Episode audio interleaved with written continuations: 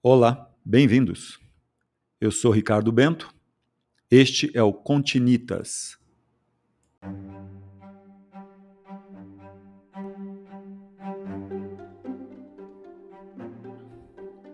Um podcast sobre história, arquitetura e construção, literatura, cultura e suas conexões. Continitas.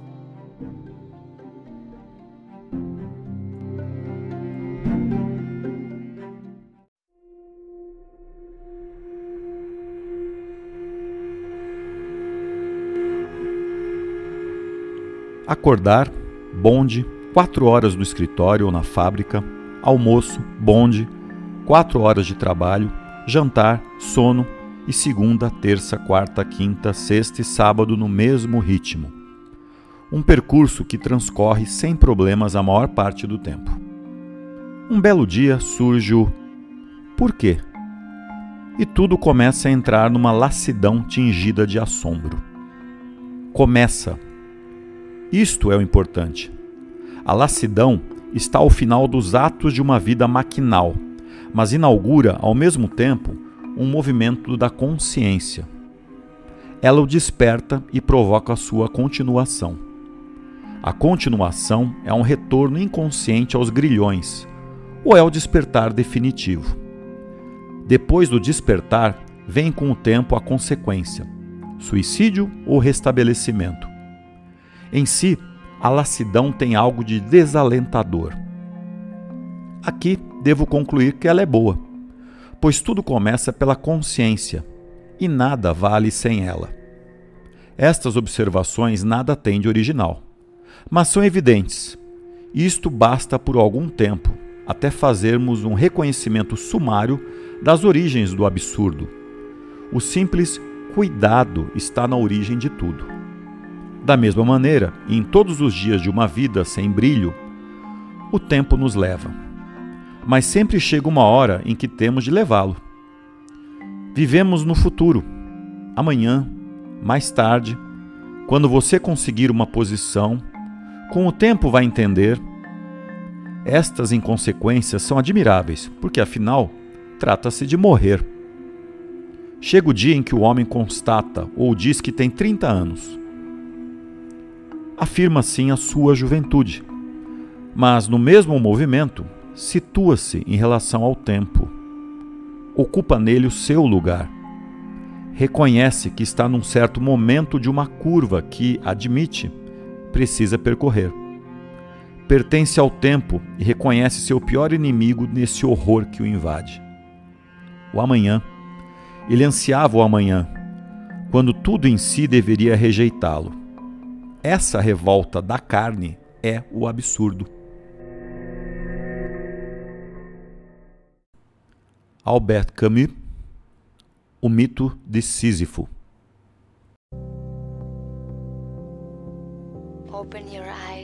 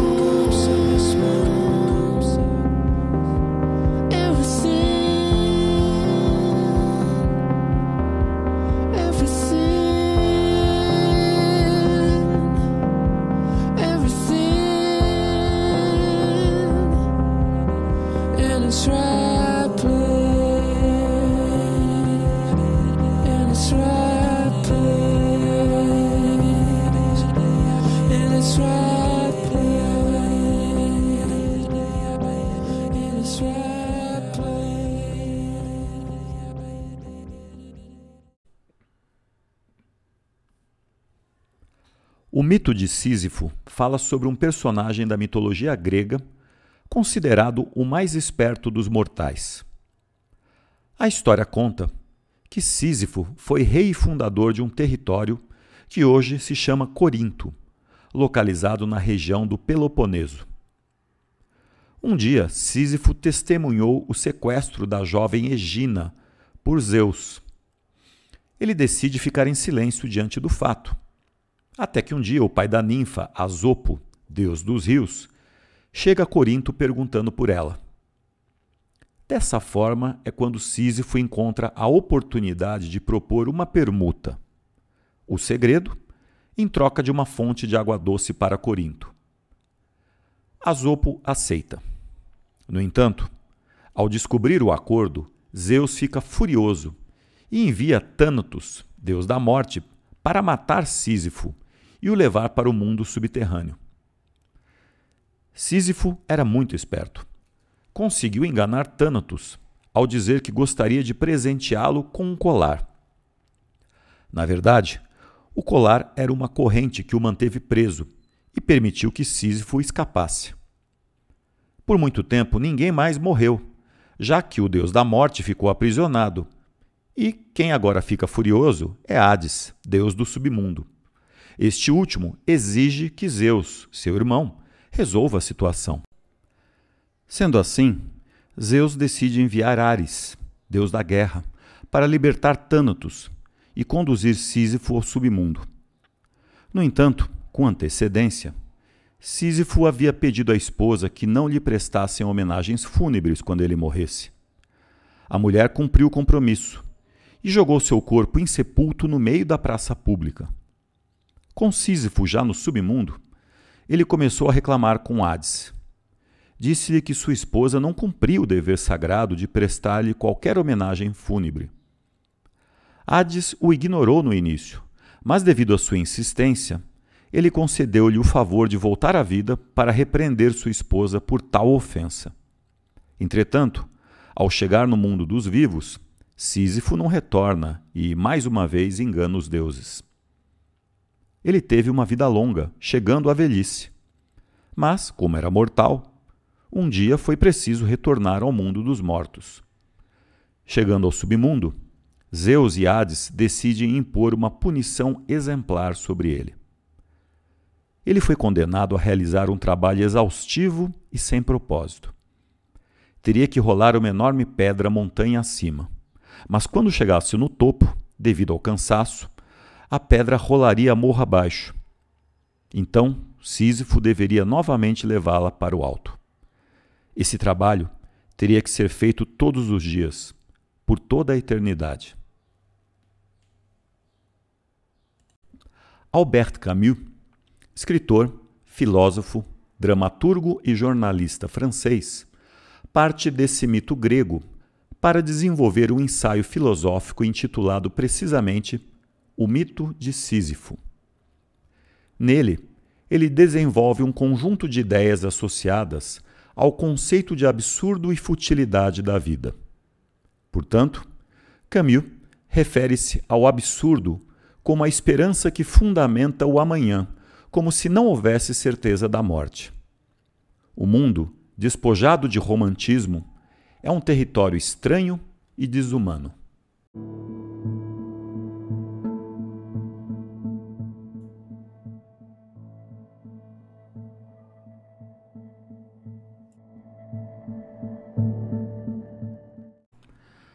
Na obra, Camus aborda a questão do suicídio, dada a condição absurda da existência humana.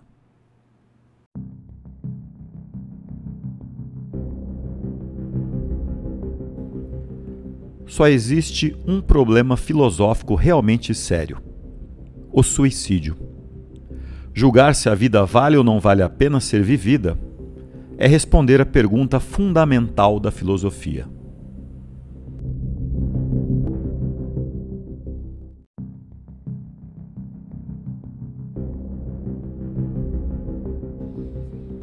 Não foi à toa que até aqui jogamos com as palavras, fingindo acreditar que negar um sentido à vida leva obrigatoriamente a declarar que ela não vale a pena ser vivida.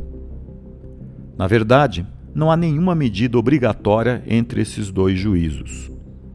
É preciso apenas não se extraviar entre as confusões, divórcios e inconsequências apontadas até aqui.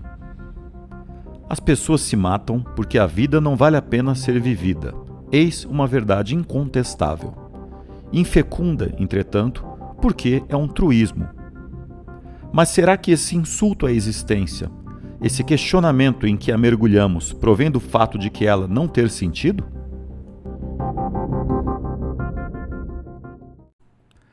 Segundo Camus, um verdadeiro conhecimento não é possível. Nem a razão, nem a ciência podem revelar a realidade do universo. Suas tentativas residem em abstrações sem sentido. O absurdo é a mais dolorosa das paixões. Para ele, levar o absurdo a sério significa aceitar a contradição entre razão e desejo em um mundo irracional. Portanto, o suicídio deve ser rejeitado, pois o absurdo não existe sem o homem.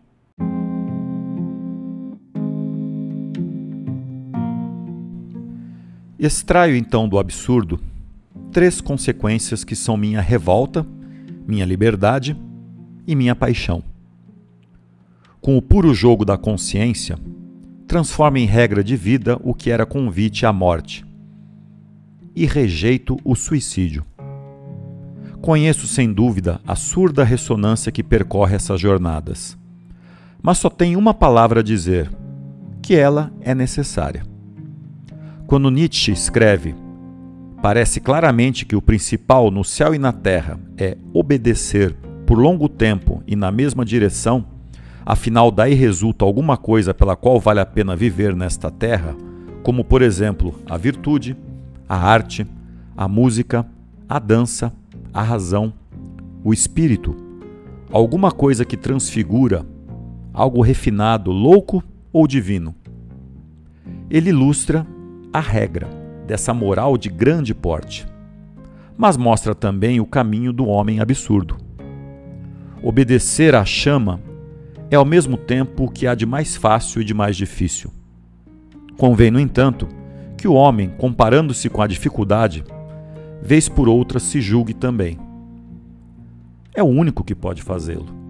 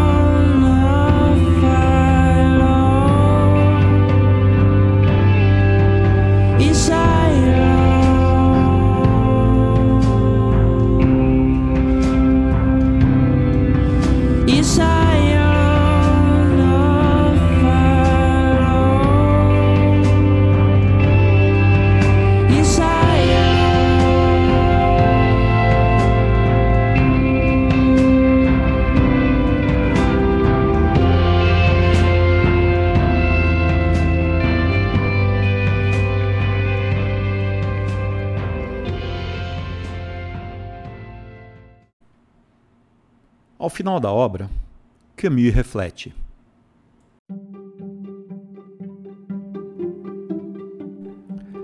Já devem ter notado que Sísifo é o herói absurdo, tanto por causa de suas paixões como por seu tormento. Seu desprezo pelos deuses, seu ódio à morte e sua paixão pela vida lhe valeram esse suplício indizível no qual todo ser se empenha em não terminar coisa alguma. É o preço que se paga pelas paixões desta terra.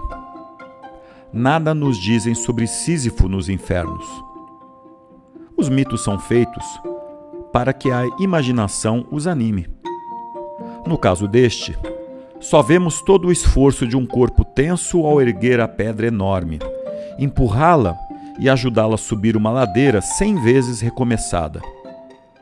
Vemos o rosto crispado, a bochecha colada contra a pedra, o socorro de um ombro que recebe a massa coberta de argila, um pé que a retém, a tensão nos braços, a segurança totalmente humana de duas mãos cheias de terra. Ao final deste prolongado esforço, medido pelo espaço sem céu e pelo tempo sem profundidade, a meta é atingida. Sísifo contempla então a pedra despencando em alguns instantes até esse mundo inferior, de onde ele terá que tornar a subi-la até os picos, e volta à planície. É durante esse regresso, essa pausa, que Sísifo me interessa. Um rosto que padece tão perto das pedras já é pedra ele próprio.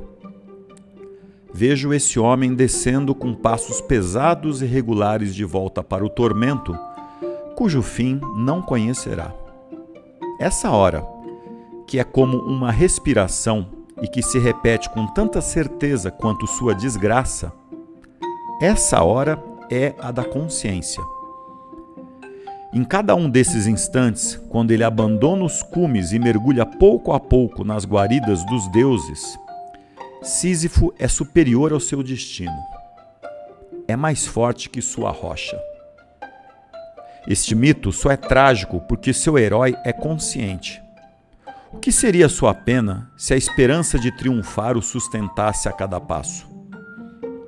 O operário de hoje trabalha todos os dias de sua vida nas mesmas tarefas, e esse destino não é menos absurdo. Mas só é trágico nos raros momentos em que se torna consciente. Sísifo, proletário dos deuses, impotente e revoltado, conhece toda a extensão de sua miserável condição. Pensa nela durante a descida.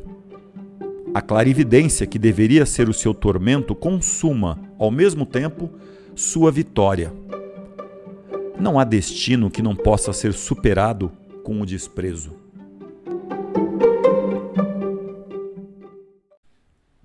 Toda a alegria silenciosa de Sísifo consiste nisso. Seu destino lhe pertence. A rocha é sua casa. Da mesma forma, o homem absurdo manda todos os ídolos se calarem quando contempla seu tormento. No universo que repentinamente recuperou o silêncio, erguem-se os milhares de vozes maravilhadas da terra. Chamamentos inconscientes e secretos, convites de todos os rostos são o reverso necessário e o preço da vitória. Não há sol sem sombra, e é preciso conhecer a noite. O homem absurdo diz que sim, e seu esforço não terá interrupção. Se há um destino pessoal, não há um destino superior, ou ao menos só há um, que ele julga fatal e desprezível. De resto, sabe que é dono de seus dias.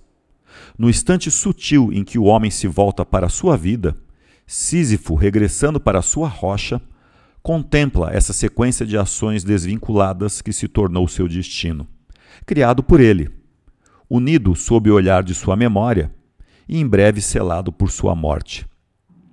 Assim, convencido da origem totalmente humana de tudo o que é humano, cego que deseja ver e que sabe que a noite não tem fim, ele está sempre em marcha.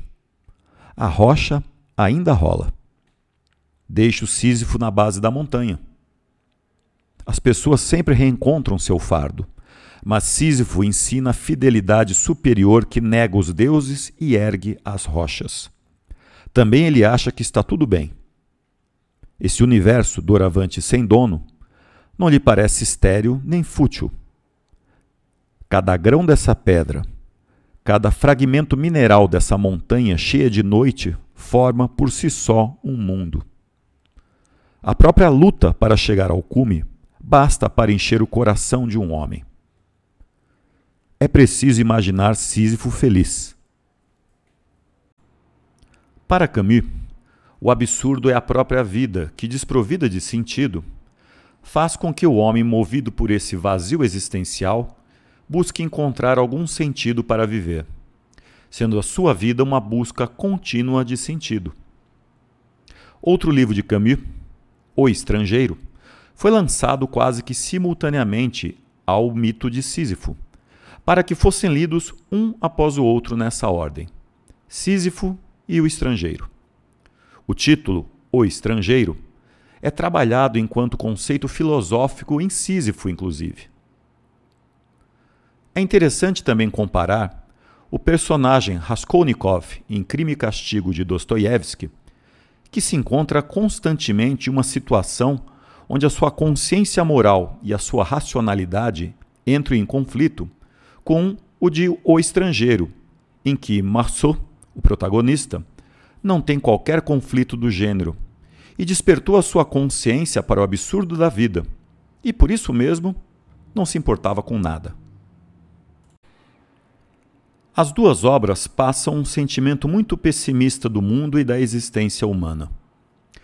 Esta impressão talvez seja apenas uma limitação intelectual, ou até uma fraqueza emotiva de minha parte. Sempre desejo manter nos episódios do podcast a esperança em uma realidade mais justa e melhor apesar de talvez não aparentar isso sempre. Um sentido, provavelmente uma busca, como comentado por Camus. Após a leitura e reflexão destas ideias, me veio à lembrança um filme que gosto muito, Vanilla Sky, que é uma adaptação americana do original espanhol Preso na Escuridão. Em dois momentos do longa, é teorizado que o doce não seria tão doce sem o amargo. Talvez como uma esperança em um mundo melhor, ao menos em uma realidade pessoal mais agradável, prefiro imaginar que o despertar para o absurdo seja o tempero amargo que abra nossa mente para apreciar o que há de doce do mundo com mais prazer. Enfim, a caminhada não me parece fácil, mas é mais suave em ser encarada assim uma subida menos íngreme para se rolar a pedra até o topo da montanha. Como disse Camus, é preciso imaginar Sísifo feliz.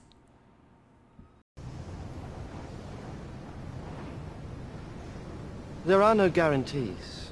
But remember, even in the future, the sweet is never as sweet without the sour.